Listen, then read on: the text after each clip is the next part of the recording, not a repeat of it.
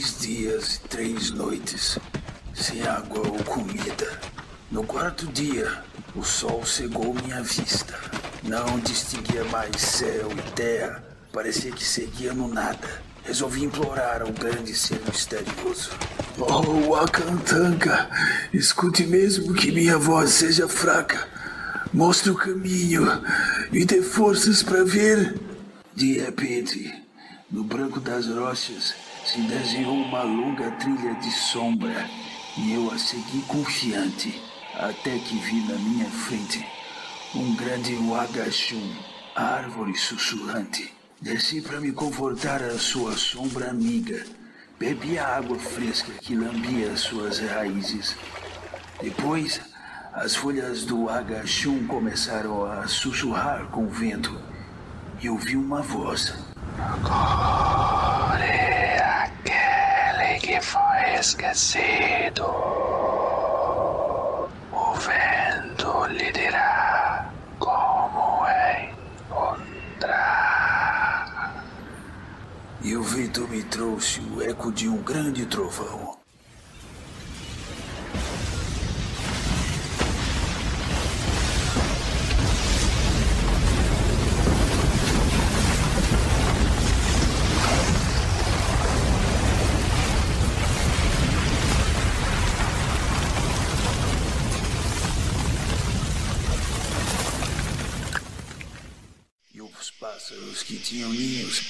Entre os galhos do grande Wagachum fugiram. Segui na direção de onde veio o som do trovão e lá perto do cavalo de aço destruído pela explosão lhe encontrei. Você foi enviado para aprender o que sei e vou lhe ensinar. Por que estou aqui, velho? Quem sou eu? Eu não lembro de nada. Você é uma nova pessoa. Seu nome é Mágico Vento.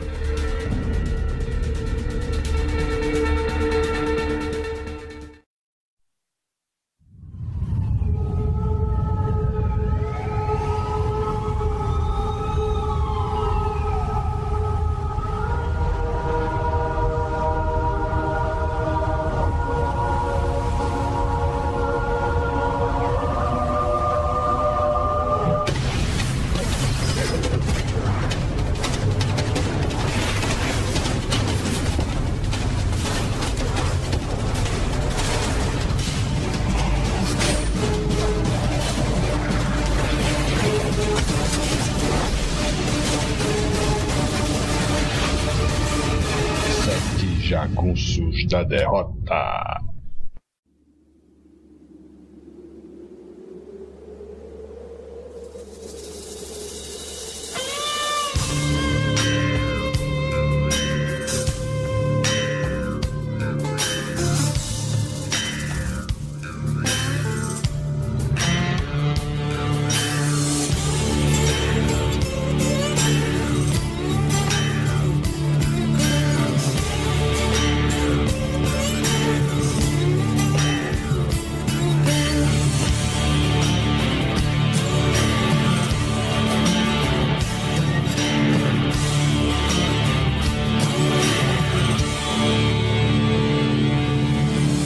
Olá, jagunçada. Bem-vindos ao novo episódio do Sete Jagunços, o podcast do site Arte Final. Acesse em artefinalhq.com.br e você vai encontrar os episódios anteriores do Sete Jagunços, episódios do Pilhas de Bis, o primeiro episódio do Sete Jagunços Comenta, lê reviews e muito mais. Fale conosco também nas redes sociais, arroba artefinalhq no Twitter, Facebook e Instagram. Mitakui Oyazin, jagunçada. Essa frase da língua nativa americana Lakota significa eu sou aparentado com tudo que existe. É também a frase que abria cada edição de Mágico Vento. O fumete que vamos discutir as duas primeiras edições hoje. Eu sou o Marcos e comigo aqui hoje estão Dãozinho, E aí, amigos, tudo bem? Luigi, Roca, hey!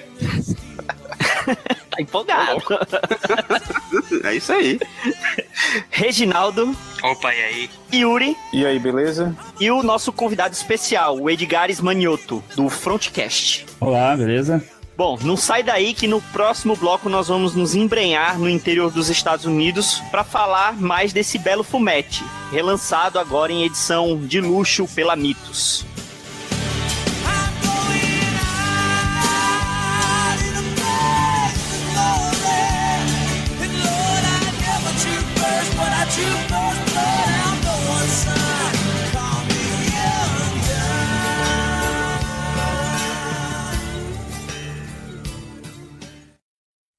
Aqui diz que deve ser enviado para a fronteira. A fronteira é território indígena. Portanto, deduzi que era um caçador de índios. Não estou aqui no comando por ser idiota. Não, senhor. Aqui diz que foi condecorado Sim, senhor. e foi enviado para servir logo ali. Na verdade, senhor, estou aqui voluntariamente. É mesmo? Por quê? Eu sempre quis ver a fronteira. Você quer ver a fronteira? Sim, senhor. Antes que desapareça. Vamos começar, como diria o outro, do começo, né? Primeiro a gente precisa explicar para os ouvintes o que é o, o fumetti, né? Que é o, o- o- como é chamado o quadrinho italiano, que o, cuja expressão máxima, ah, acho que no mundo todo é o Tex, né? Aqui no Brasil também, que o, o Tex é publicado desde sempre aqui no Brasil, né? Você consegue explicar um pouquinho o que é o, o, o fumetti, Edgar? Então, os fumettes, é, como nós chamamos os quadrinhos italianos, principalmente por causa do balão, né? O formato do balãozinho, que para os italianos lembra a fumaça, né? Inclusive a gente pode fazer um, um paralelo interessante aí, que é mais ou menos o mesmo formato de quando a gente vê em filmes ou em quadrinhos de faroeste, tentando fazer comunicação por fumaça, né? A fumacinha que vai que vai saindo, levando as mensagens e etc. É igualzinho realmente o balão, né? Por exemplo, o Tex, eu lembro que quando eu era criança, comecei a ler o Tex, então geralmente tinha lá algumas passagens do Tex, eles fazendo aquela fumacinha, né? Então pegava o cobertor, tampava a fogueira e depois vinha a fumacinha. Durante muito tempo eu acreditei que os índios saíam, conseguiam fazer a fumaça daquele jeito mesmo, assim, parecia que conseguiam pela fumaça fazer uma comunicação quase como um telegrama. Acho que muita criança vendo aquilo realmente acreditava nisso, né? Então, e é justamente esse formato, né, da fumaça que vem a palavra fumete, que é o quadrinho em italiano. E eles não não fazer, eu também jurava, até hoje eu pensava que eles conseguiam se comunicar daquele jeito. Ah, não, a fumaça ela é mais é a própria fumaça em si que era comunicação, né? Era só um alerta, né? Mas é interessante também. Eu, pensei durante muito tempo, eu falei, nossa, mas que interessante, né? Como que o cara consegue ler a fumaça? Mas assim, é é pilha minha, mas o, o leitor de fumete no Brasil é chamado mesmo fumeteiro, porque. Eu sempre acho engraçado esse termo, velho. É, não, não, não deixa de É. ser, né? O pessoal, o pessoal chama muito também. Eu já ouvi muito esse termo também. Acho que são é, eu acho meio pejorativo. Pejorativo é a, a pergunta que eu vou fazer agora pro Dão. Dão, você acha que fumete é leitura de velho? Porra, eu acho que é, velho. Vamos combinar que é, né? O troço é preto e branco. A maioria de nós começou a ler criança, né? 8, 7, 8, 9 anos. Não chama atenção nenhuma, é, nem, nem as próprias capas. Só se você gostar muito de faroeste. Eu mesmo gostava sempre gostei de, de filme faroeste. Mas o negócio é preto e branco, um formato horrível, um papel pior ainda. O preço é impraticável, sempre foi caro para padrões da gente assim. Você considerar que você comprava um gibizinho lá do Batman que vinha com duas, três, às vezes até quatro histórias, e comprava um do Tex que tinha, sei lá, 100 páginas de uma única história e era um pouquinho mais barato. Então, em vez de você ler quatro histórias de 22 páginas, você ia dar menos que isso, que era tudo cortado, né? Você tem que ler uma história só de 100 páginas. Você com 8 anos não tinha saco nenhum pra ler essa porra de uma tacada só, por mais que gostasse da temática. Assim, no meu caso específico, eu via aquelas capas lá do Tex quando era criança, me chamava a atenção, porque eu gosto muito daqui dali, ver o cara lá, cowboy, em cima do cavalo, matando o mexicano e o índio, né? Sendo bem escroto.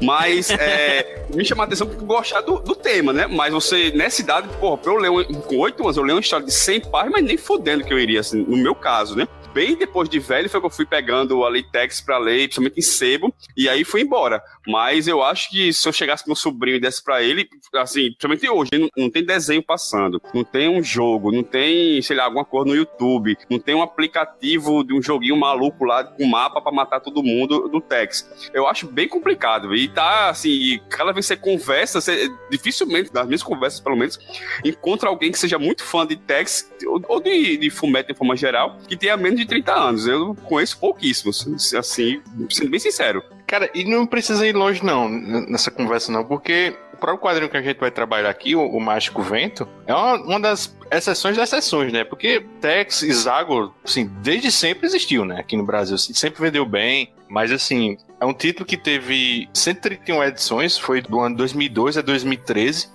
Eu, eu boto ele no mesmo pacote, assim, de, de Sandman, de Akira, assim, com, com complicações editoriais para a publicação chegar até o fim. Porque se você pensar direitinho, o Amitos e algumas outras editoras já publicaram Mr. No, Martin Mystery, Dylan Dog, Nick Hyder, Nathan Never. E assim, sempre foram edições esparsas, assim, foram descontinuadas por causa da, de vendas baixas. E aos trancos e barrancos, o Mágico Vento foi publicado no Brasil. É incrível isso, porque a persistência mesmo do leitor. Por isso que eu digo que eu boto dentro desse mesmo pacote, assim, dos leitores de Sandman, de Akira, de leitor pedindo mesmo para ser publicado, para ler até o final aquilo ali, porque é um material de qualidade. Embora a embalagem seja, como o Dan disse assim, horrível, impraticável, eu comecei a ler o Mágico Vento pelas indicações do Reginaldo, lá no, no final do blogzinho, que ele, pô, se empolgava ali naqueles textos lá dele, batizou essa colunazinha do blog dele, era Sinais de Fumaça, e cara, era muito gostoso, pô. Aí eu peguei curioso e fui comecei a ler o, o Mágico Vento, fui pegando as edições mais antigas, e, cara, é um clássico. Pelo menos, assim, do, dos fumetes aqui no Brasil é um clássico, assim. Eu acho que dificilmente, um, com exceção do, de Júlia, é, um, um, fumete chega a, a, a, essa envergadura. Com exceção, claro, de Tex, né? E do Zagon. E o Tex, assim, de certa forma, o Dom falou assim que não, talvez não seja um público que não tenha renovação e tal. Mas, pelo menos, a, a Mitos e até a, a Bonella, editora, ele tá investindo em, assim, diversificação desse material, né? como o lançamento recente daquelas graphic novel text, né? Para pegar leitor eventual que talvez não conheça tanto o personagem. E assim, vários formatos. Inclusive, a gente vai falar daqui a pouco da edição da Mitos, né? Que acabou de chegar, colorida, né? Eu acho que dá até um trabalho de pesquisa, sabe? Para saber é, que tipo de leitor lê os filmetes aqui no Brasil, sabe? Realmente, se você for olhar mais ou menos nos sebos, tem um encontro aqui de leitores, de colecionadores aqui todo sábado no Coreto, aqui numa praça aqui de Campina Grande. Realmente, assim, quando você vai ver leitores de, da Bonelli Comics, principalmente de Tex, realmente são pessoas bem mais velhas. Você não vê é, jovens, não. Mas, assim, mas para ter uma precisão bem maior, é necessário eu acho que uma pesquisa. Basta ver que os caras se reúnem no Coreto, velho. E aí já queria que Eu ia falar isso, velho. É, a atração é discutir Tex e o jogo de dama ali do lado. Dama e gamão, né? Tabuleiro de dama. sábado, né? Não, rapaz, não, cara, mas só que esse Coreto é interessante. Tem essa a velharada, mas tem uma galera lá que, que discute outras coisas. Tem Wi-Fi lá? Não, não, cinema terror. Não, é, é uma reunião interessante, assim. É um cara que tinha um sebo, aí foi trazendo ele não tem condições financeiras para, por enquanto, para ter um, um, um, local, né, para vender, e ele foi utilizando o coreto aqui da Praça Clementino Procópio para expor o material dele, sabe? Aí outros caras começaram a colocar também HQs, aí isso foi juntando colecionadores de maneira geral, de vinil, sabe? Aí também tem uns colegas meus que são fãs de filme de terror, aí vão todo sábado. Todo sábado eu, tô, eu terminei gostando de ir todo sábado de manhã lá e conversar com os caras. Aí, por sinal, tem um, um, um cara lá que expõe muito Tex lá, né? Realmente, assim, se você for para Tex, ele é, é um. Assim, quem gosta de Tex normalmente são pessoas bem mais velhas. Agora, eu não sei se como, como isso se renova aqui em, em Campina Grande, né? Ou, no Brasil em geral, né? Que pode também ser uma escolha editorial, mas é, vira e mexe aparece adolescente ou até crianças escrevendo cartas ao leitor, carta de leitor pro Tex.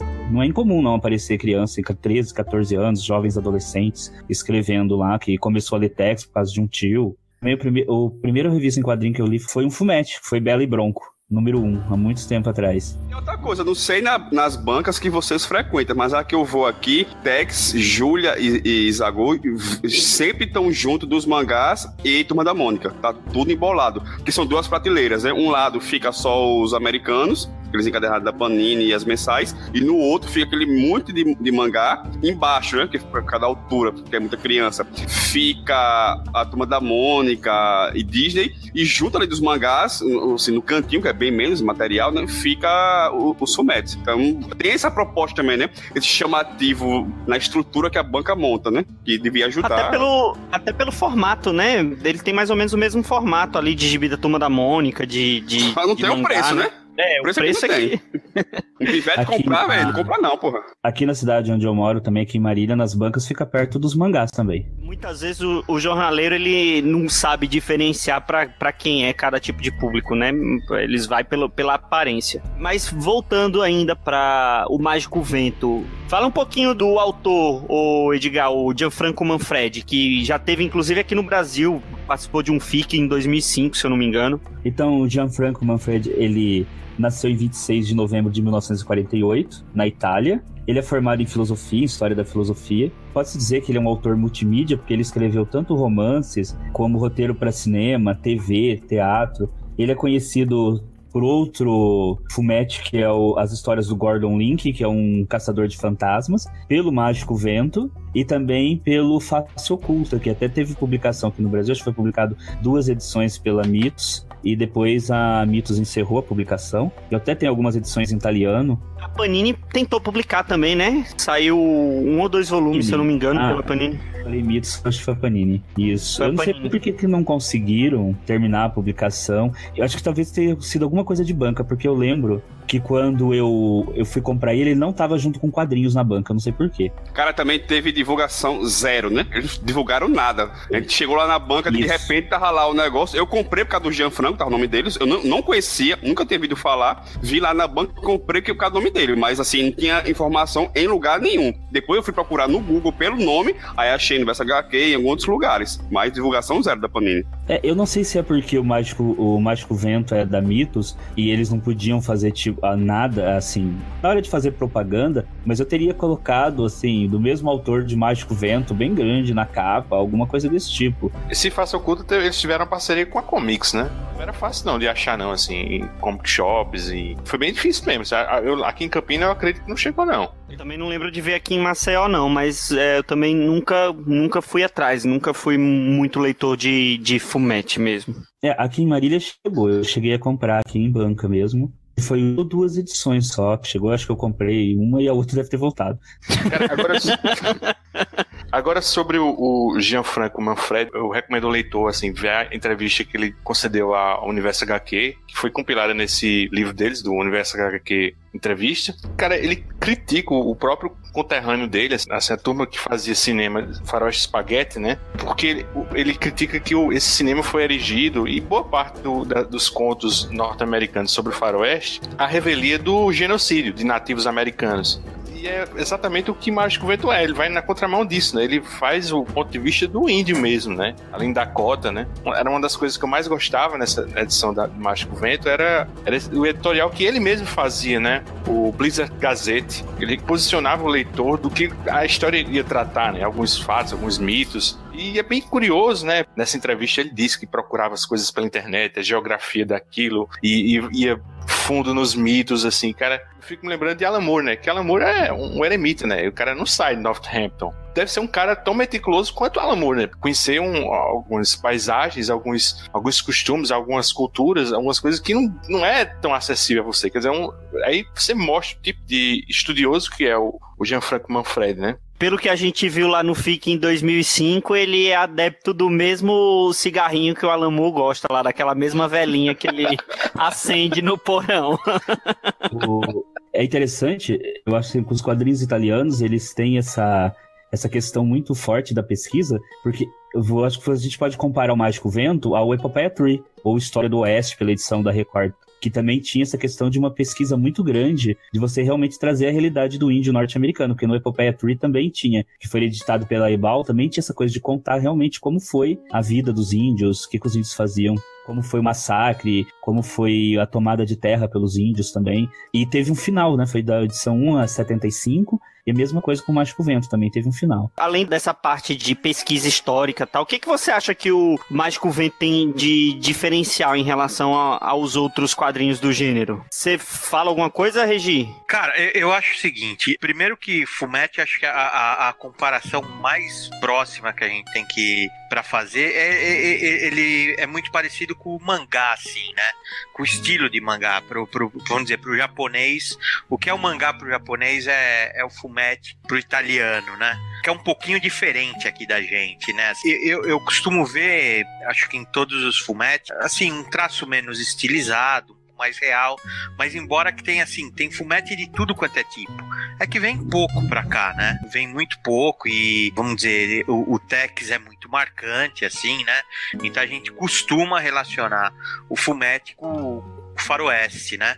O que o Mágico Vento trouxe, vamos dizer assim, de diferente, é aquilo lá que o Luigi falou, assim, né? Ele falou muito bem, que é o, o ponto de vista do índio, o Manfred, ele era, ele é um cara apaixonado por cinema, então ele pegou assim muita referência de Dança com Lobos, do Último dos Moicanos, né? O, o Mágico Vento mesmo é a cara do Daniel Day-Lewis, né? É, é, era o que eu ia falar. Você até colocou aqui na pauta. É impressionante a figura que desenharam, né, do, do Mágico Vento. É o Daniel Day-Lewis, né? Foi a referência dele. Agora é interessante que nessa entrevista que eu acabei de citar, ele compara, assim, porque o, por exemplo, o Tex, a referência do Tex lá na Bonelli é o John Wayne, né? Mas assim, ele disse que admira tal ator, assim, mas para chegar ao Daniel Day-Lewis, de certa forma, foi um problema, assim, padronizar isso, sabe? E assim, era, era uma das coisas que dava mais trabalho mais o vento, era isso. Era exatamente a, a fisionomia do Ned Ellis, né? Pra manter aquele padrão do Daniel Day-Lewis. Não era, não era uma coisa muito fácil, não. Pelo menos a entrevista dá a entender que ele se arrepende um pouco por ter ancorado o personagem nesse perfil, né? O Daniel Day-Lewis, ele já é um cara diferenciado, né, meu? Ele não é assim, ele é um puta ator. Ele é um monstro, né, meu? Assim, tudo quanto papel que ele pegasse, ele vai, ele vai trazer assim, um, um aspecto nobre mesmo. Ele, o próprio ator já é diferenciado. E, e pro Ned Ellis, pro, pro Mágico Vento, ele trouxe isso, cara. Que ele tem uma fisionomia assim, né? É uma fisionomia assim. Uh, tranquila, plácida, assim, né? Exatamente, é exatamente as palavras que o Manfred usa para escrever, o que ele acha do Danny Day-Lewis. Ô Luiz, e, uma, e também você pega a história do, dos moicanos e comparando com o Mágico Vento, você tem certos paralelos, né? apesar da história em si, em termos de contexto histórico, ser diferentes, né? No caso do personagem dos moicanos lá, ele foi criado lá pelo índio, né? Pelo, pelo chefe lá da tribo, né? Mas, e no caso do Mágico Vento, ele é adotado pelo, pelo feiticeiro lá, né? O cavalo manto, né? É um tema bem recorrente, assim, um, um, uma tribo acolher um estrangeiro, né? E esse estrangeiro virar um herói e tal. Era uma coisa bem recorrente na, na literatura também. Antes de começar a falar da história, é, Edgar, dá uma contextualização rápida que, que você estava falando sobre a, a, a, parte da religião Sioux, todo aquele contexto indígena ali histórico da época. A história, né, desse volume único pela Mitos, e que foi publicado inicialmente em dois volumes na edição do Mágico Vento, né, 1 e a 2, ela acontece ali por volta de mais ou menos 1870. Esse período foi um período onde reinou um certo, um, um certo período pacífico ali pra, para os Lakotas. Um período que é conhecido como a Guerra de Nuvem Vermelha, que durou entre 1866 e 1868. Foi muito famoso pelo massacre Fetterman, que foi a primeira vez em que índios venceram, né, os índios da planície, os Sioux, venceram os brancos, batalha, eles derrotar toda uma, uma brigada, se eu não me engano, ali, do exército norte-americano. Isso levou à assinatura do Tratado de Forte Larim, aonde foi entregue toda a região ali do Rio Pom para os Sioux, para os Lakotas. Esse tratado ele durou mais ou menos quando foi descoberto o ouro na, nas montanhas Black Hills, que aí começa realmente as guerras, as guerras indígenas ali, as guerras pelas tomadas da região das planícies. Que quando em 1874, quando se descobre ouro, a gente tem um, uma grande quantidade de migrantes né, americanos vindos de diversas regiões que vão adentrar o território Sioux todo das Black Hills. O governo americano tenta chegar a comprar as montanhas, mas os índios não, principalmente o cavalo louco, o touro sentado e outros grupos indígenas não aceitam, até porque eles têm um tratado assinado pelo governo americano.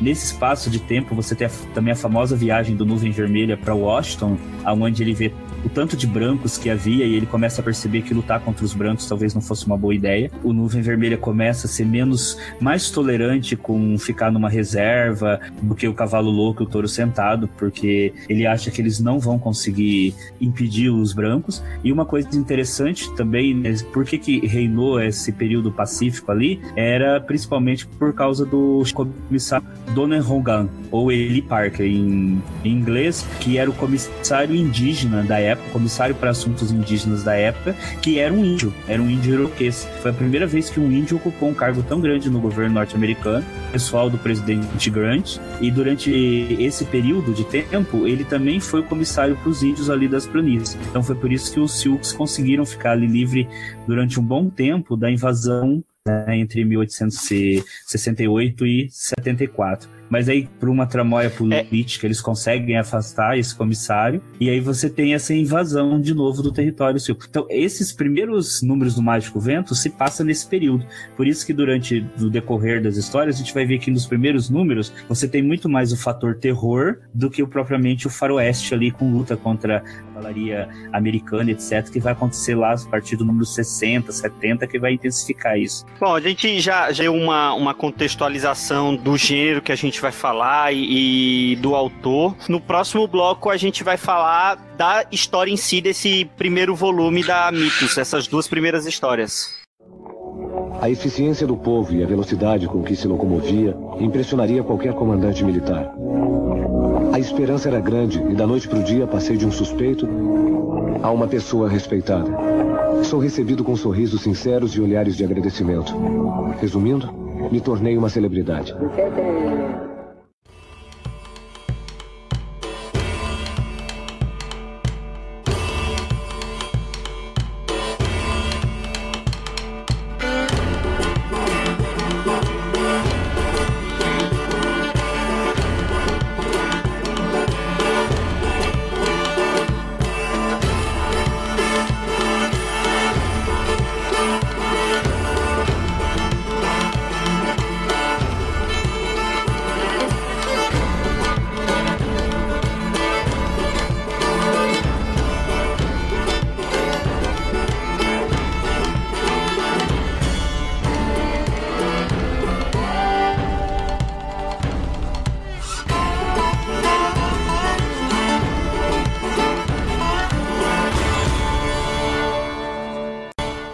Nesse bloco, vamos falar agora das histórias. A gente vai focar esse podcast no volume da Mitos, que traz as duas primeiras edições, né, recoloridas, ou melhor, coloridas, que havia sido publicado no Brasil só em preto e branco, né, e agora a Mitos traz nesse formato de luxo colorido. Nessa primeira edição, né, nessa primeira história, na verdade, desse volume, é o a história do Fort Ghost, né, que é quando são apresentados os personagens, né? A gente é apresentado para o Ned Ellis, né, que é o protagonista da história. O, ele é encontrado pelo xamã Siux, o cavalo manco. É contado o, como ele é encontrado, tudo nessa primeira história. E a gente é apresentado também para o, o sidekick dele, né, o Willie Richards, que é o Paul, que é até uma característica do, dos Fumete, né, de pelo menos alguns Fumete, eles pegam algumas figuras históricas, personagens, e eles transportam para a história, né? No, no caso do Mágico Vento é o Paul, ele é parecido, né? Diz, ele tem esse apelido porque ele é parecido com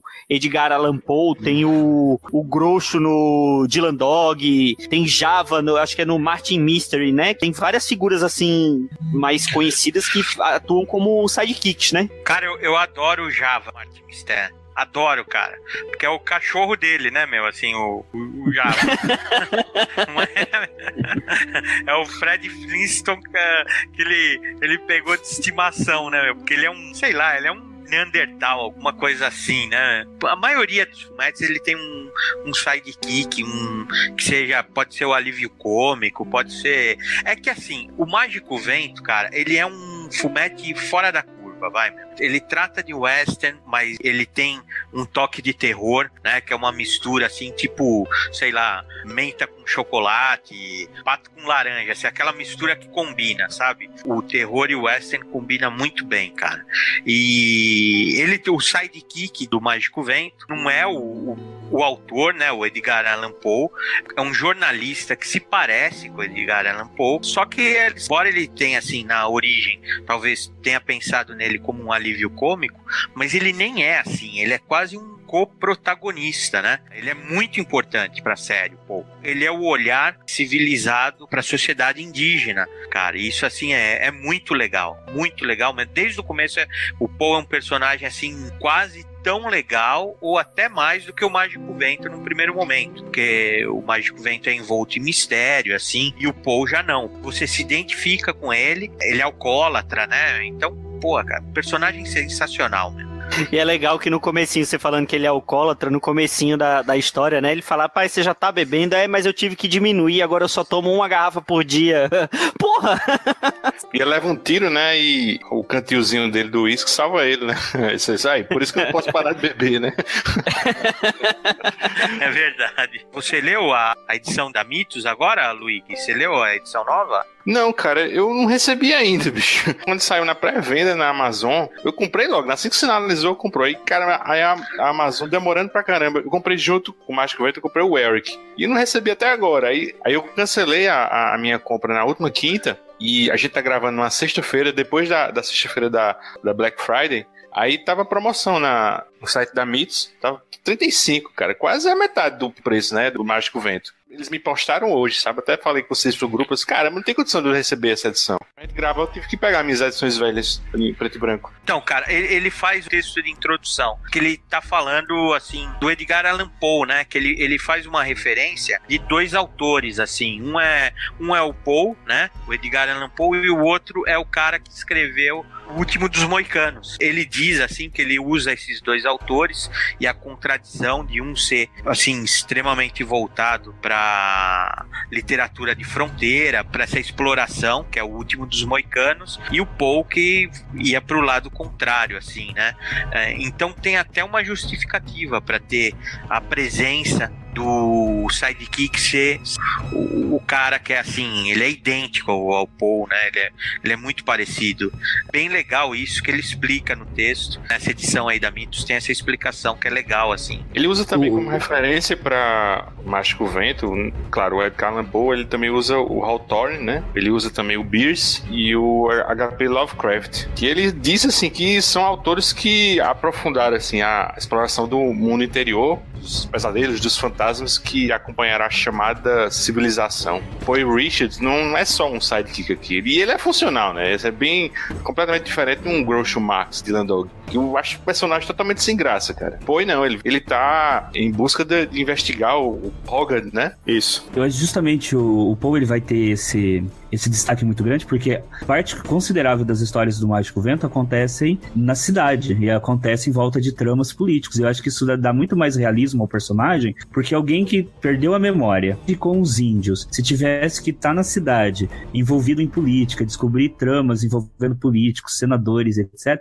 ia ser algo muito irreal, como acontece algumas vezes nas, no próprio Texas. Às vezes é meio difícil comprar a ideia do Texas envolvido em investigações com tramas políticos, etc. E o Poe ele tem justamente essa função no Mágico Vento. Ele é o cara que vai resolver a parte política das questões, né? Enquanto o Mágico Vento cuida da parte da ação. Só que ele tá escondido em campo aberto, né? Porque se ele tiver, também tivesse na cidade, ele já era um homem morto, né? Porque ele tá investigando justamente essa, esse problema da especulação do Hogarth, né? Isso era uma coisa bem recorrente nesse panorama histórico. Esses especuladores imobiliários dirigiam cidades, assim, hotéis, sob a promessa que, a, que, as ferrovias iam passar por elas e elas iam ser cidades bem sucedidas e, de repente, de uma hora para outra, muda-se os planos e talvez aquela ferrovia não vai mais passar para ali, vai passar a 50 quilômetros de distância. Aí as, as cidades viravam é, cidades fantasmas, né?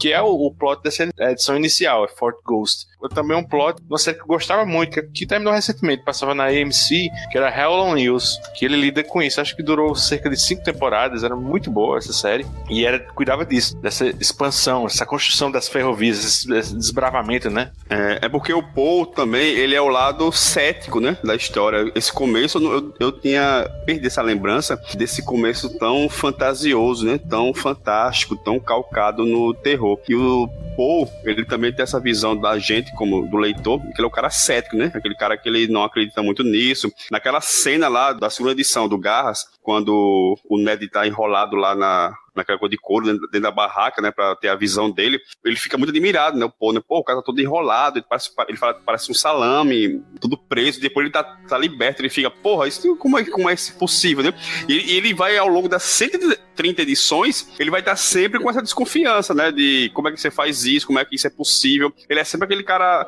mais cético, desse esse lado mais, mais real mesmo no negócio, e é bom ele ser um personagem, mesmo coadjuvante, com muita força, porque ele é o cara cara que direciona aquela trama paralela, né? Já que toda, todo fumetti tem isso, né? Tem a trama do personagem principal e tem a trama do, do vilão, né? Eles vão se encontrar, né? Tex sempre funciona assim, né? Tem a trama do Tex e tem a, o que, é que o vilão tá fazendo pro Tex combater ele. O que eu não gosto na maioria desses trabalhos, desses fumetti, grande maioria, é que, assim, é, isso é muito bem desenvolvido. A história são 100 páginas, 98 páginas, 100 páginas. Isso, isso, eles destrincham esse miolo muito bem. É uma história, assim, às vezes muito mais lenta, mas muito melhor contada. Só que os finais são muito rápidos, né? Tem história do Tex, você lê ali 98 páginas que ele resolve tudo na metade do, do último quadril. Eu digo, porra, isso é pra se fuder, velho. Isso eu ficava muito puto.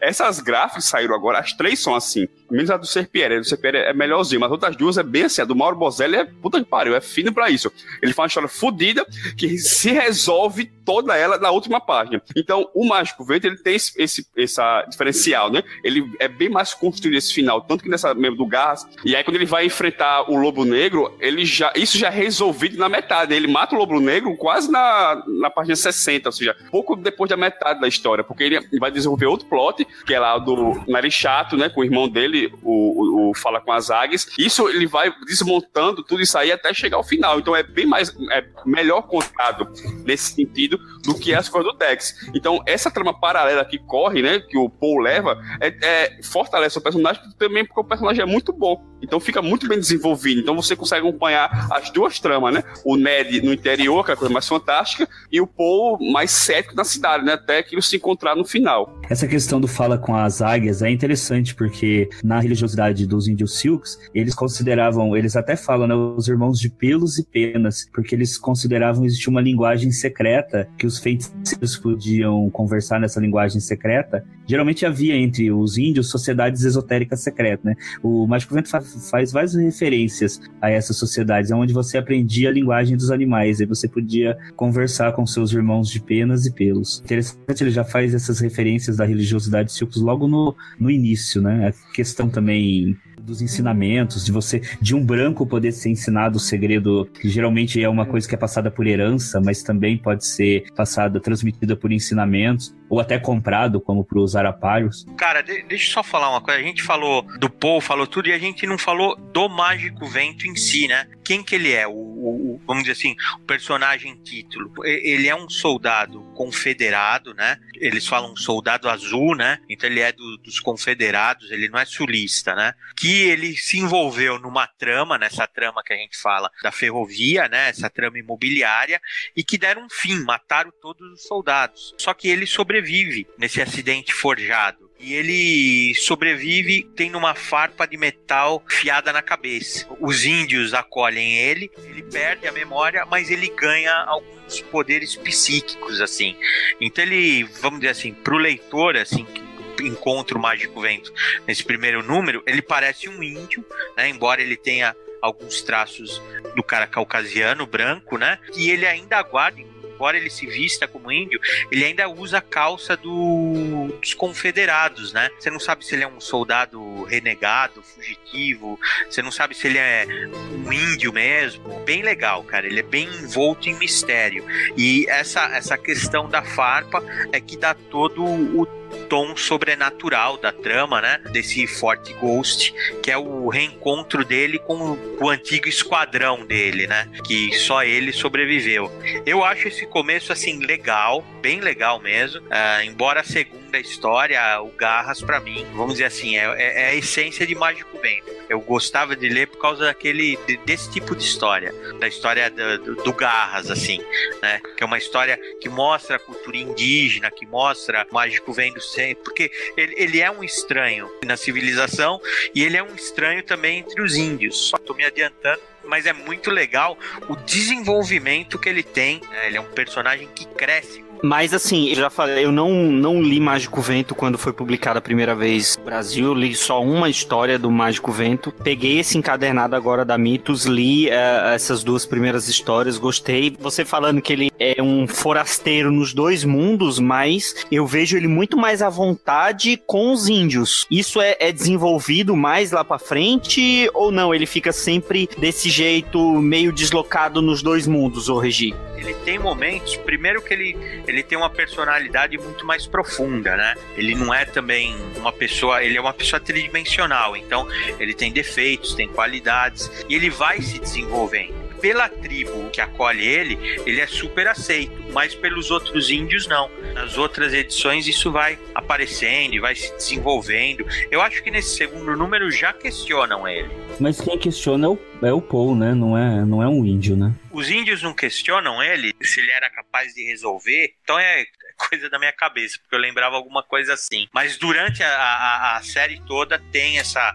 Principalmente quando envolve as outras tribos, né? E ele mesmo vai se descobrindo. Toda a saga do Mágico Vento é, é, é muito isso. Ele se descobrindo, assim. Então, é assim, é, é um personagem que ele ganha mesmo profundidade passar do tempo. E, e, e, outra coisa que é legal, que também nessa, nessa segunda edição, na, na história Garras, você vê que assim o índio também não, não vai ser idealizado, não é que vão mostrar a civilização como algo ruim e o índio como bom selvagem, assim, um negócio utópico, né? Você vê que a sociedade indígena ela tem problemas também, ela tem inveja, ela tem ciúmes, ela tem competição, durante toda a série você vê isso, você vê uma crítica nos dois lados, a sociedade civilizada e a sociedade indígena, cara. Interessante, Reginaldo, que você falou ainda agora dessa farpa que fica na cabeça dele, né? E fica sugerido que essa farpa talvez seja o que dê as visões dele, né? Que talvez ele funcione como um gatilho, né, para as visões, assim, que ele pode ver acessar esse sobrenatural, né?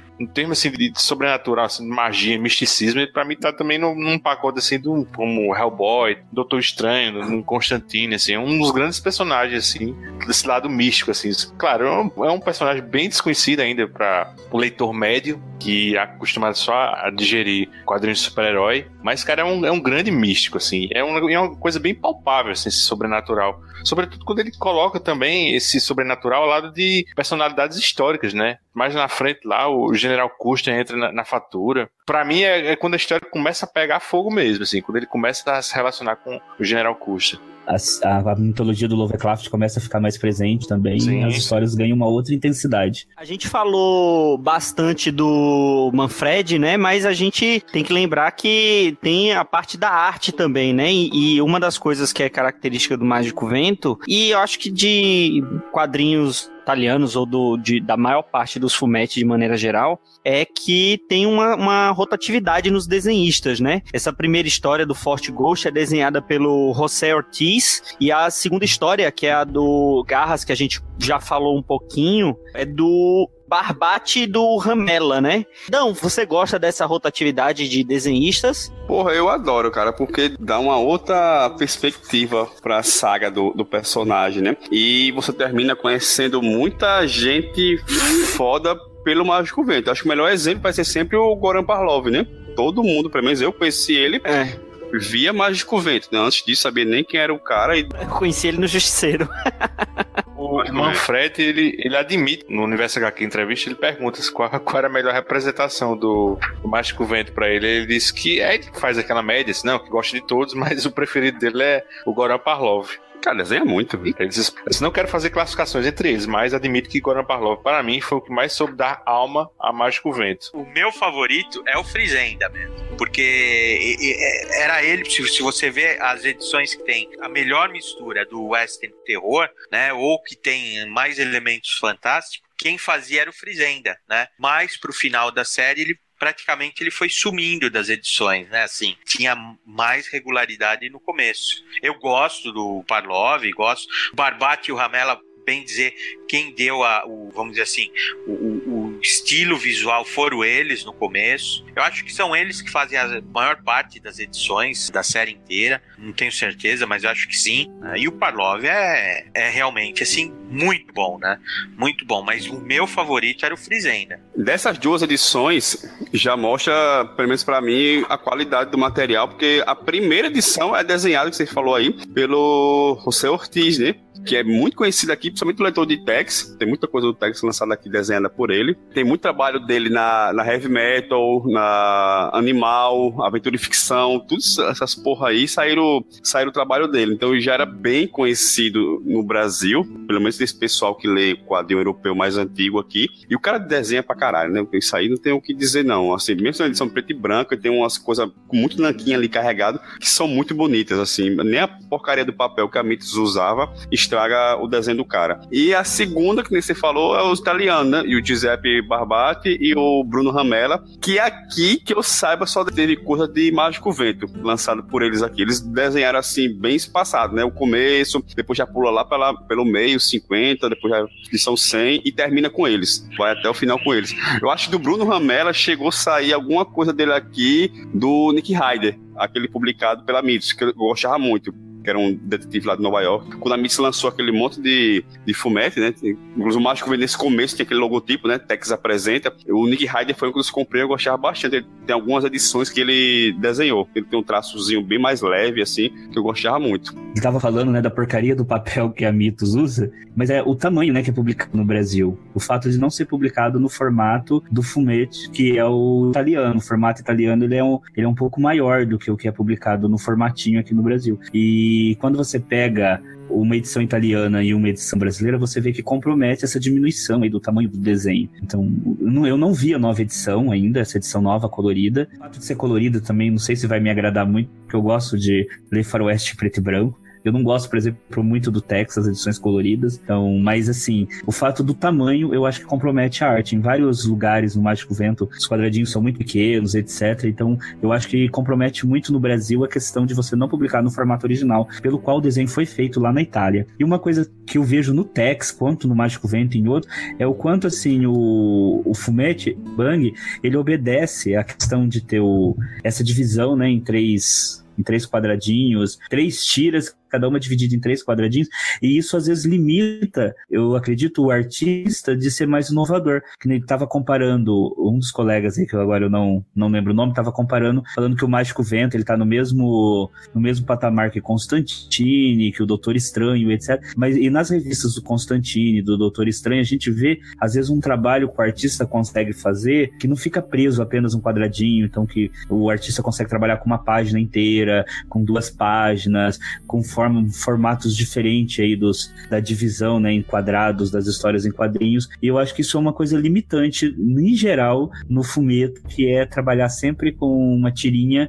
dividida em três quadradinhos. E eu acho que isso limita um pouco o artista. Que me parece que é uma imposição dos fumetos em geral da Bonelli. Cara, e uma coisa que eu, eu não gosto muito no, no fumeto, mas assim, é, o, é uma opção que eles fazem pra, justamente para identificar esse tipo de recurso, é o, o quadradinho meio redondo, né, que eles fazem no um flashback, né, nesse, no Mágico Vento, né. Assim, eles podiam fazer uma textura diferente, né, para indicar que é uma coisa que transcorreu no passado, mas aí ele faz aquele redondinho, cara, esteticamente eu acho horrível isso, cara. Tem página que tem um, tem um certinho e outro redondinho, e um certinho e outro redondinho. Cara, mas o storytelling tradicional, assim, a, a, as bordas redondas, é, é por isso que o fumete é fumete, por isso que ele é caretão, por isso que a gente associa fumete a velho, assim, entendeu?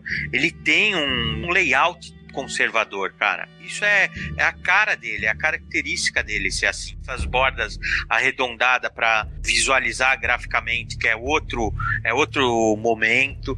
O fato dele sair, sabe? Ter o quadrinho, ter essa jeta. Ele não ser um spawn, vai, vamos falar assim, né? Ele não ser a aspiração do, do McFarlane, né, meu? Do, do. A, a, aquela piração gráfica, assim. Ele é muito conservador, cara. Em Mágico Vento eu não sinto falta disso, assim. Eu acho que tá bom do jeito que tá caretinha, assim, meu.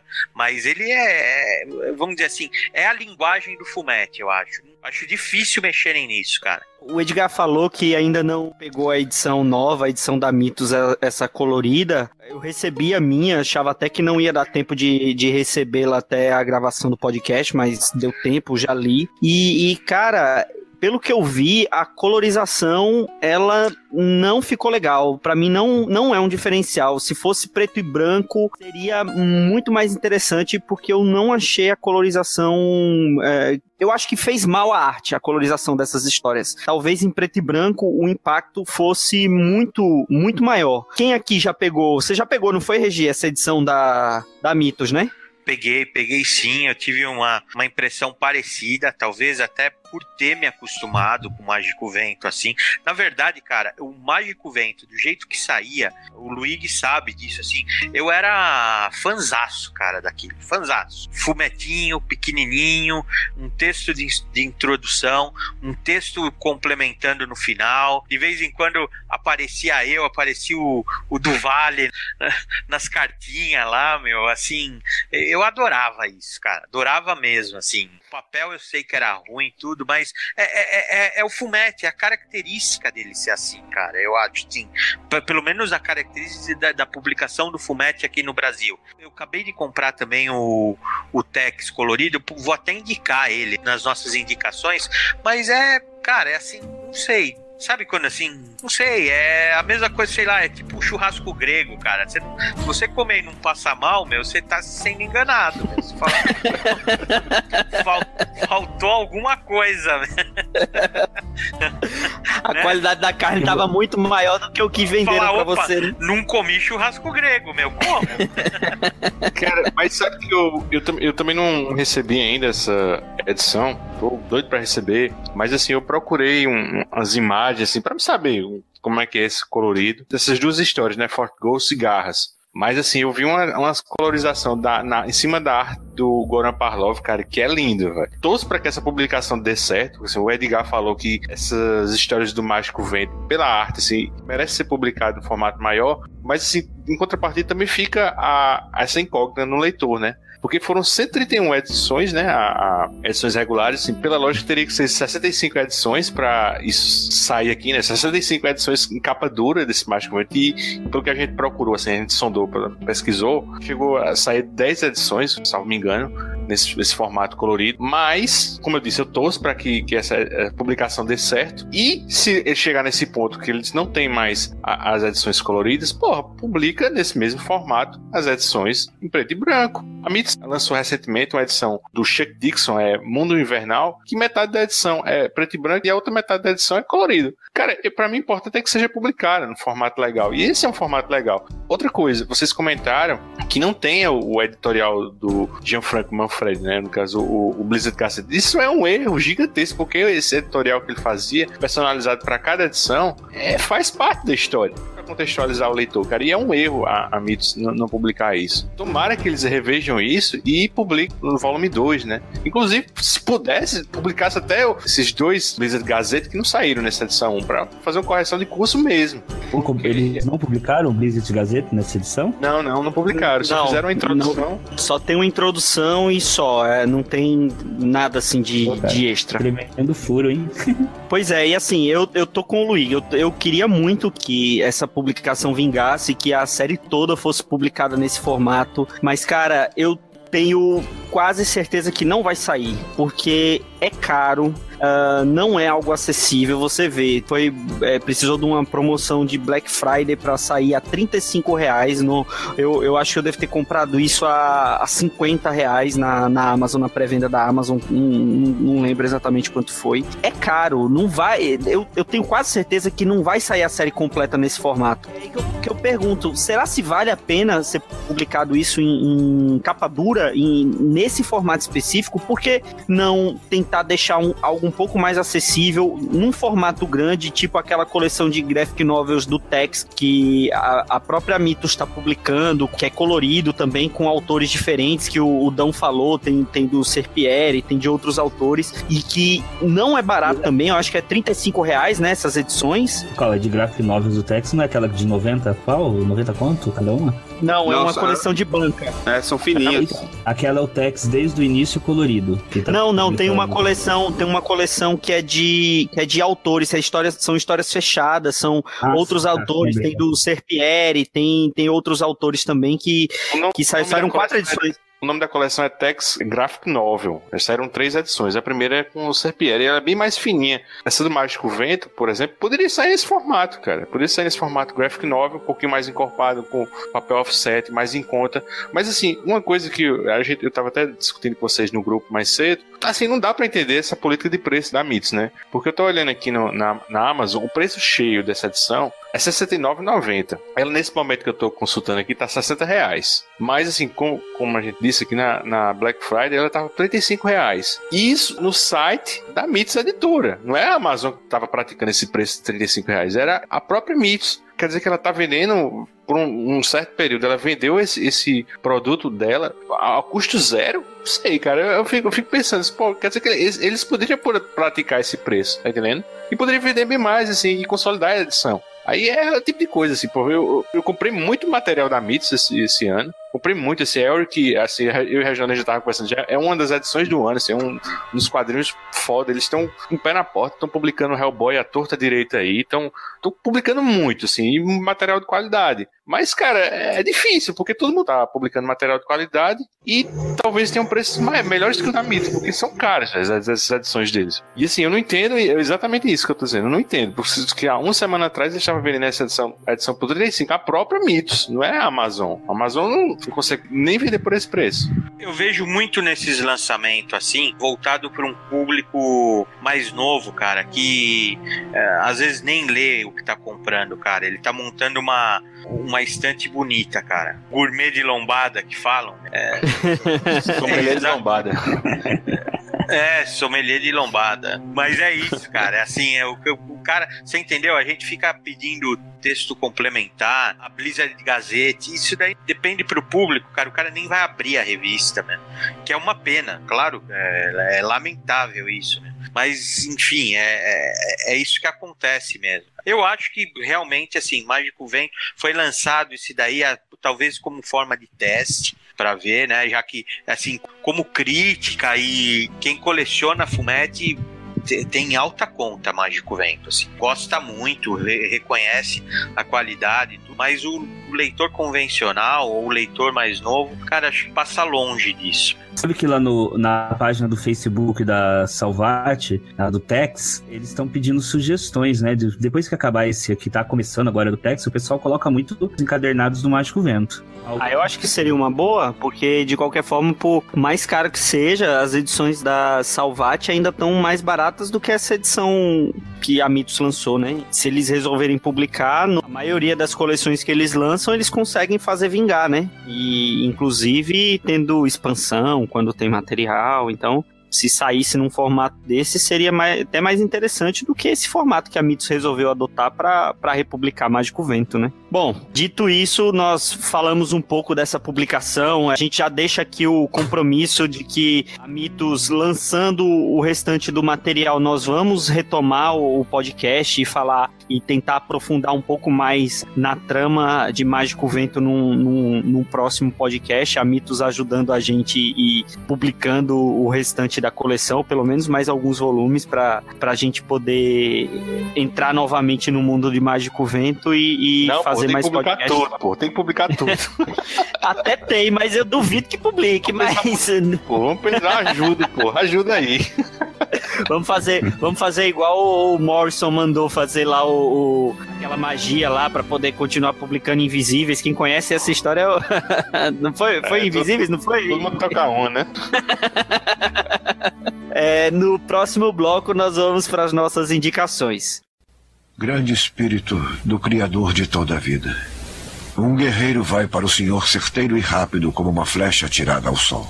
Acolha-o. E deixe que tome seu lugar no conselho do fogo do meu povo.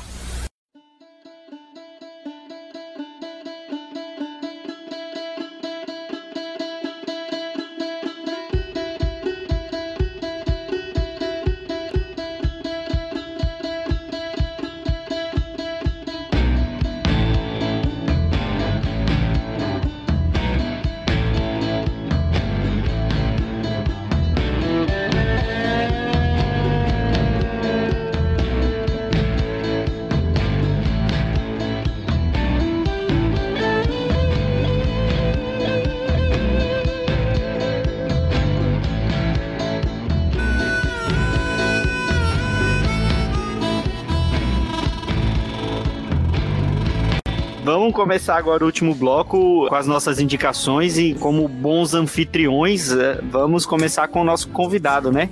Edgar, dá aí suas indicações e depois faz o teu jabá, onde que a gente, onde que os ouvintes podem te encontrar, uh, lá no, no Frontcast, mais onde que a gente pode te encontrar. E valeu a participação. Epopeia 3 História do Oeste, como editado pela Ibal e pela Record, porque é uma edição muito parecida com o Mágico Vento, são, só vai ser encontrada em sebos, mas tem uma história muito similar aí, mostrando como foi realmente a conquista do Oeste e o massacre dos povos indígenas ali do Oeste norte-americano.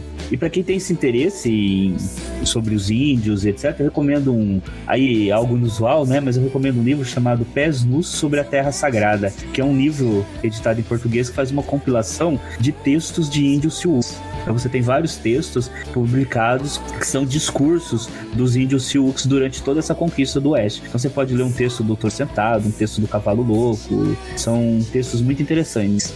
Regi, manda as suas indicações. Ah, cara, eu vou indicar Mágico Vento mesmo, porque, puta, eu adoro essa série, adoro. Eu acho difícil alguém conseguir coleção de novo, assim, desde o primeiro número. É, é difícil de arrumar, mas se alguém encontrar por aí, eu falo que é assim, as 30, 40 primeiras edições, assim, são, são impecáveis, eu adoro. Era apaixonado por isso, escrevia sobre isso uh, antigamente, mas em especial eu gosto muito daquela a edição 27, que é do Frizenda, né? Que é o monstro de Rugan, que é o Mágico Vento contra um monstro alado, assim, um negócio bem fantasioso mesmo, que foge um pouco do padrão da série, mas é lindo, é o, Rugan começando a mexer com com capirotagem, assim, com magia negra, que era, é, era bem legal na história isso. Aos poucos vai tendo um desenvolvimento desse vilão e ele vai ganhando profundidade, ele vai ficando interessante, assim. Tem um lance meio Darth Vader aí que é bem legal. E eu gosto da edição 34 também, ela retrata o incêndio de Chicago, né? Que é aquele incêndio real mesmo que aconteceu, que devastou a cidade. A cidade Chicago era toda feita de madeira, né? E ela teve que ser praticamente reconstruída. E a edição é maravilhosa, porque ela retrata isso muito bem, cara. Então é assim, o que você achar de Mágico Vento? Cair na sua mão e você ler, eu tenho certeza que você vai estar tá lendo uma história excelente, cara, porque tem mistério, tem fantasia, tem retratação histórica. Foi o que o pessoal falou. Aparece o General Custer, aparece os índios uh, históricos, aparece personagens fictícios legais. Tem um agente secreto que ele é meio fantasma da ópera, assim, né? Ele muda, ele se disfarça, mas ele é deformado. Cara, demais, demais. Adoro, adoro essa série. Tomara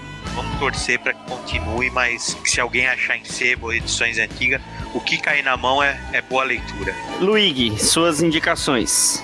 A edição que eu vou indicar, ela saiu Corporação Batman número 2, um TPBzinho, e também saiu um cadernado que reúne os dois primeiros volumes desses TPBs, que é uma capa dura Corporação Batman, do Grant Morrison. Eu queria indicar especificamente a, a, edição número 7 desse Batman Incorporated, que o nome da história é Soldados da Medicina. Que, porra, eu considero a melhor história do Grant Morrison nesse room do Corporação Batman, que é com o Homem dos Morcegos e o Corvo Vermelho, Corvo Pequeno, que é o Robin do, desse Homem dos Morcegos. Essa história é impagável. É um Batman índio. Você bola de rir e também é uma história foda. E a segunda indicação, um filme que passou recentemente, que eu também acho um dos melhores que eu vi esse ano. É um diretor estreante, é o Taylor Sheridan, que ele escreveu um filme que concorreu ao Oscar do, do ano passado, A Qualquer Custo, e também escreveu o roteiro do Sicário, do Denis Villeneuve. O cara é muito bom. O que eu quero indicar, aqui no Brasil é, chamaram Terra Selvagem, mas o nome em inglês é Wind River.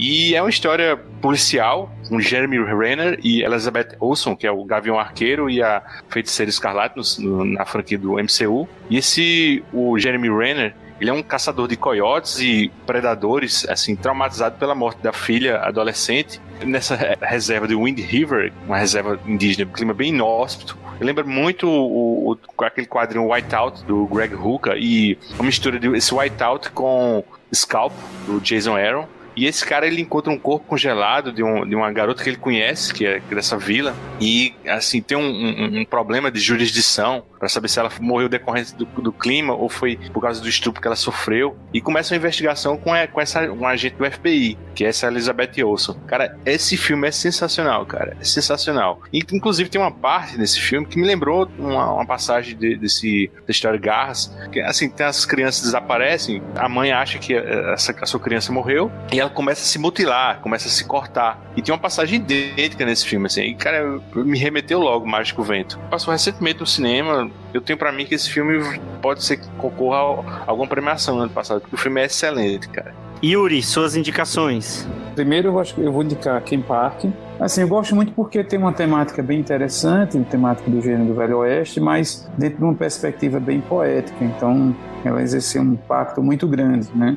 E assim, uma coisa que eu gosto muito de elogiar a Bonelli Comics, assim, porque é, da última vez que eu entrei até no site da Bonelli, né, eles têm lá o, toda a exposição dos personagens e tudo, e tem uma linha temporal. Para quem não sabe, todos esses personagens eles fazem parte do mesmo, da mesma cronologia, só que em tempos diferentes, né? Então é uma coisa muito bem interessante, né? Assim, da forma como eles organizam essa cronologia deles, né? Martin Mystery, X, né, Julia, né, Dylan Dog, todos fazem parte da mesma cronologia, só que cada um no seu contexto distinto. O outro que eu vou que eu vou citar, na verdade, é um livro. É um livro acadêmico. Eu vou citar ele porque foi num período que eu paguei uma disciplina, cursei uma disciplina na história, né, porque eu fazia academia, né, tanto bacharelado como doutorado, a disciplina de História da América. E aí o professor passou um livro chamado Enterre Meu Coração na Curva do Rio, de Dee Brown, que é um, um historiador que lançou esse livro mais ou menos nos anos 60, ele é da geração de, de 68, logo na época que você estava tendo ali o, o Red Power, que é o movimento dos índios nos anos 60, né, período da contracultura, e esse livro ele faz todo um relato né, da, da destruição sistemática da população indígena nos Estados Unidos. Ele teve uma, uma adaptação em filme, acho que filme para TV, mas é um livro bem interessante. Foi publicado aqui pela LPM, naquela versão Pockets, né, que é uma versão do livro de bolso eu até agora há pouco eu não tinha indicações. E aí o, o Luigi falou e eu lembrei. Eu queria indicar Scalpo do Jason Aaron e de R.M. Guerra, que a Panini vai é, republicar agora em Cadernados de Luxo. Ela saiu em toda a publicação da revista Vertigo da Panini. Ela, ela acredito que ela junto com Constantine, né, com Hellblazer, foram as duas histórias que foram os carros-chefes da, da publicação da mensal da Vertigo aqui no, pela Panini. E conta muito dessa história dos índios é, norte-americanos vivendo em em reservas e toda a questão da pobreza que eles se encontram hoje, da corrupção pela exploração de, de cassinos. E assim, é uma leitura sensacional. Se você não, não teve a chance de colecionar isso mensalmente, agora a Panini prometeu republicar em encadernados. O primeiro volume já está em, em pré-venda, então eu acredito que isso deve ser publicado na íntegra. E em relação a Fumete, o, o, o, o que eu queria indicar, na verdade, é o único outro Fumete que eu li e gostei, que é Dylan Dog, que está sendo publicado agora pela editora Lorentz, né, numa publicação trimestral. Eles já lançaram duas edições. A terceira edição estava prometida já para sair, mas até agora não saiu. É publicação de banca, tem um preço bem salgado para o tamanho da revista e para o que ela oferece, mas assim, Dylan Dog, ele foi durante muito tempo a minha referência com o Fumete, porque eu já tentei ler Tex e não consegui, não não, os, os, as outras edições eu nunca, nunca peguei para ler, não, não é uma leitura assim que me agrada muito. O que eu gosto mais é realmente Mágico Vento e, e o Dylan Dog. Vamos agora para as indicações do Dãozinho. Eu tenho duas e meia é, indicações. As duas inteiras são meio óbvias, mas eu tenho medo de obviedade e vou falar mesmo assim. Prim... é, às vezes eu acho que todo mundo já viu e fica até surpreso. A primeira é um fumete que já saiu aqui, citou agora, que é o Face Oculta, que também é do Gianfranco Manfredi. A Panini lançou o primeiro volume, o primeiro, a primeira edição, há uns 400 anos atrás, depois deixou para lá. E agora, esse ano, se não me engano, ano passado, quer dizer, setembro do ano passado, eles lançaram de novo um, um volume 1, que tem as quatro primeiras histórias desse fumeto que foi lançado na Itália em 2007. E essas quatro primeiras histórias, da mesma forma que o Mágico Vento, tem quatro desenhos diferentes. A primeira, inclusive, é do, do Goran Parlov também, que, que precisa nem falar mais. Eu gosto muito disso daí porque é muito diferente de tudo que eu já vi na minha vida de, de quadrinhos. Primeiro que ele pega um período não é lembrado nem em aula de história, que é o imperialismo italiano na, na, na África, no caso na Etiópia, né? Quando ali no final do século XIX a, teve a repartição lá da África para os europeus e a Itália ficou, dominou a Etiópia e se passa nesse começo aí, né? No finalzinho do século XIX se passa essa história. Não tem como explicar muito sem entregar muito da história, que tem que ler. Eu sei que é bem paradona, sabe? Tem, tem algumas coisas de ação, mas é bem mais parada, é um roteiro bem mais trabalhado, os diálogos muito bons assim, vale a pena. E eu queria indicar principalmente pra ver se esta porra termina de sair do Brasil, que tá de rosca, né? O primeiro saiu ano passado.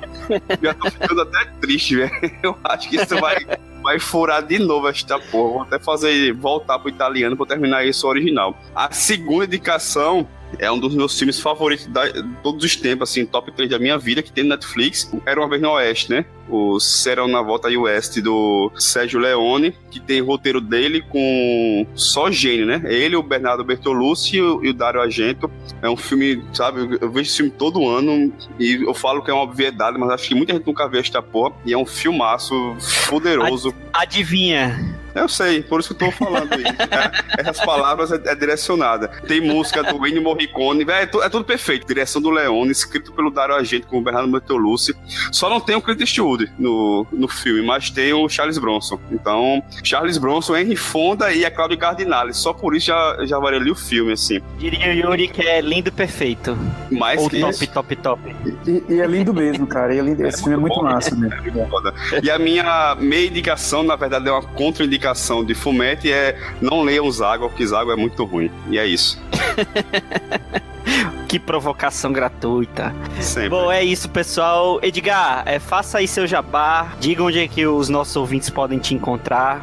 E mais Bom, uma vez, então. obrigado. Desculpa qualquer coisa, viu? A gente é pobre, mas é limpinho. E aquela coisa toda. Volte sempre. Primeiro, o prazer foi meu de participar. Eles podem me encontrar no meu site, pessoal, é edgaresmanioto.com.br, onde eu posto lá meus artigos sobre filosofia, ciências sociais, etc. Também no Frontcast. Inclusive, nós gravamos recentemente um programa sobre a invasão italiana na Etiópia, que tá para sair. Olha aí. Tema, né, do Face Oculta. Nós gravamos recentemente, então tá para sair. E também no próprio Arte Final, onde eu tô colaborando agora lá com vocês com algumas resenhas. Pois é, Materiais ele é lá. nosso colaborador. Por sinal, acessem lá o, o arte final, vejam os, os reviews do, do Edgar, os nossos, nossos artigos. Quando forem fazer as compras lá na Amazon, lembra de usar os links lá do arte final, que você não tem noção de, do quanto isso ajuda a gente. Feito o, o Alto Jabá, quero agradecer mais uma vez a sua presença, Edgar. Com certeza participará de próximos podcasts. E agradecer também aos escroques de sempre pelo avançar da hora. Estão todos aí, alguns acordados, outros não.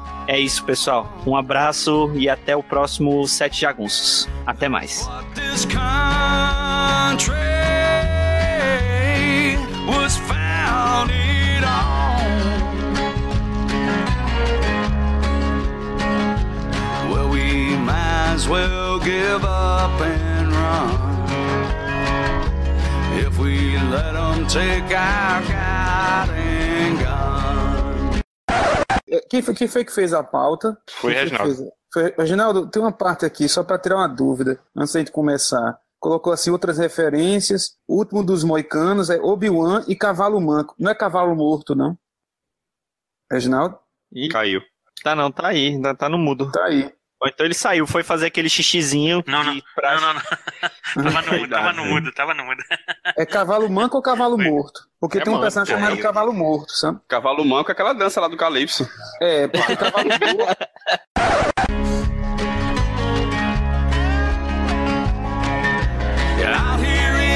My neck of the woods where God is great and guns are good. You really can't know that much about them if you think we're better off without them. Oh, there was a time we ain't forgot. You could rest all night with your doors unlocked, but there ain't nobody safe no more. So you say your prayers and you thank the Lord. Inclusive, ele também é formado em filosofia e até a... Ixi, vai passar um caminhão aqui, vai ficar horrível. Mas tu sabe, Vitor. Tá gravando na praça, ó. Tá vendo, velho? Sogado. Todo na praça do Unitex aí. Cara, no coreto. acho, acho que você tá no coreto, hein, meu? É que passa o caminhão aqui, depois, pra quem vai fazer a edição, é horrível pra tirar. É melhor eu falar de novo do Acho que nem é, nem é caminhão, viu? Acho que é ambulância esperando os. O enfermeiro fica com o desfibrilador já raspando no outro, assim, ansioso, meu. Olha lá, ó, vai, vai diminuir a fanbase, mas pelo menos eu faço meu trabalho, né? Ah lá, vou passar de novo. É, o- mas esse negócio de parar pra, por conta da edição, o Luigi agradece. Ele, ele, mas ele já tá acostumado a tirar esses barulhos assim. De vez em quando tem um culto no, na do lado da casa do Yuri, tem uma abelha no, quando é o Marlo que fala. O Luigi tá acostumado com esse tipo de Falando. coisa.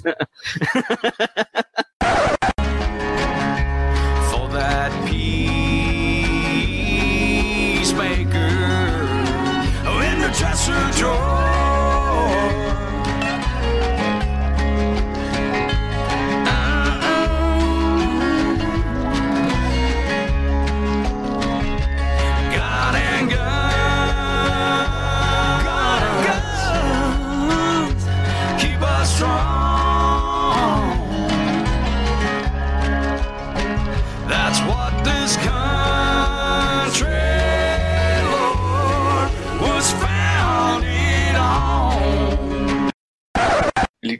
Terrenos, assim. ele- é- é- isso é uma trama que.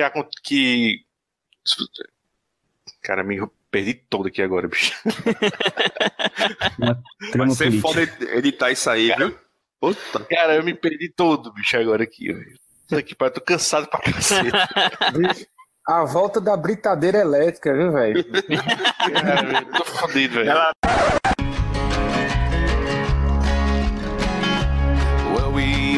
might as well give up and run. If we let them take our God and guns. Yeah, we might as well give up É, eu gostava do Manfred, cara, muito. Você pode ver que as edições que tem são mais fantasiosas, assim, que tem aquele aquele abutre, tem era o Manfred que fazia. E aos poucos ele Peraí, foi Manfred, Manfred é o roteirista, pô. Desculpa, Tá o Frizenda. Fala tudo de novo, Regi. Ah, ó, uma hora. Lá em, lá em Vinhedo já é meia-noite. a É, gente velho. sabe que o Regi não tem mais idade de estar acordado essa hora. É verdade. If we let take our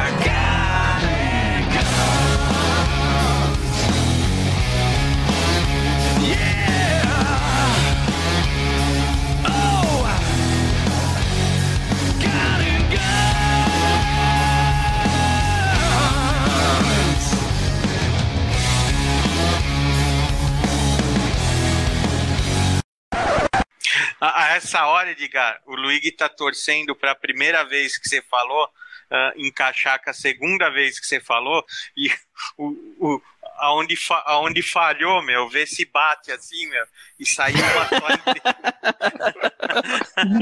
saiu uma boa, né? Porque aonde Eita, falhou no- na primeira vez, não falhou na segunda, meu. E aonde falhou na segunda, não falhou na primeira. Talvez dê uma boa. Faz um bem bolado. Exatamente.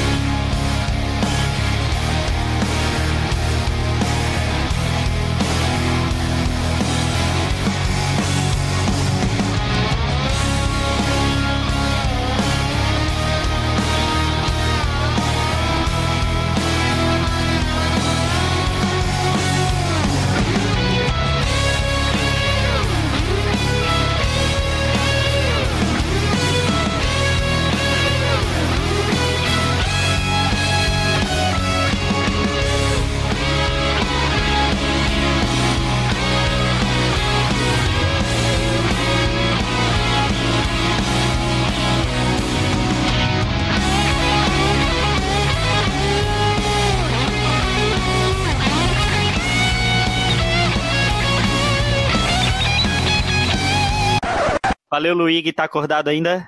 Não, o Luigi caiu e foi embora. Ca- ca- ca- caiu e nem voltou, né? O Luiz foi-se embora, cara. O Luiz foi-se embora. É. Foi dormir, tá velho. Abandonou, abandonou o bar. O pessoal fica falando que o velho daqui é o Regi, tá vendo? Ó, tá aí, firme e forte. Imagina, eu vou, vou desligar e vou sair, vou dar uma sexta-feira, meu. Rapaz, e falando Hoje é dia do- Agora é sábado.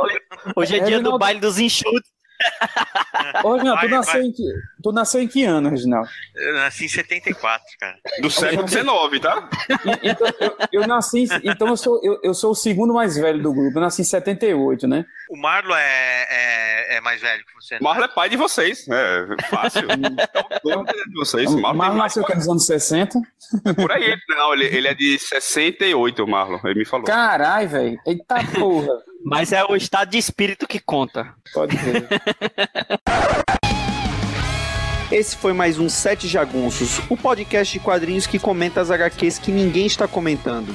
Se você gostou do que ouviu aqui, considere fazer sua próxima compra clicando em um dos links do site Arte Final, que ajude a manter esse trabalho. Acesse artefinalhq.com.br e avalie conosco os gibis atuais e os clássicos, além de matérias, artigos e todos os episódios dos Sete Jagunços da Derrota.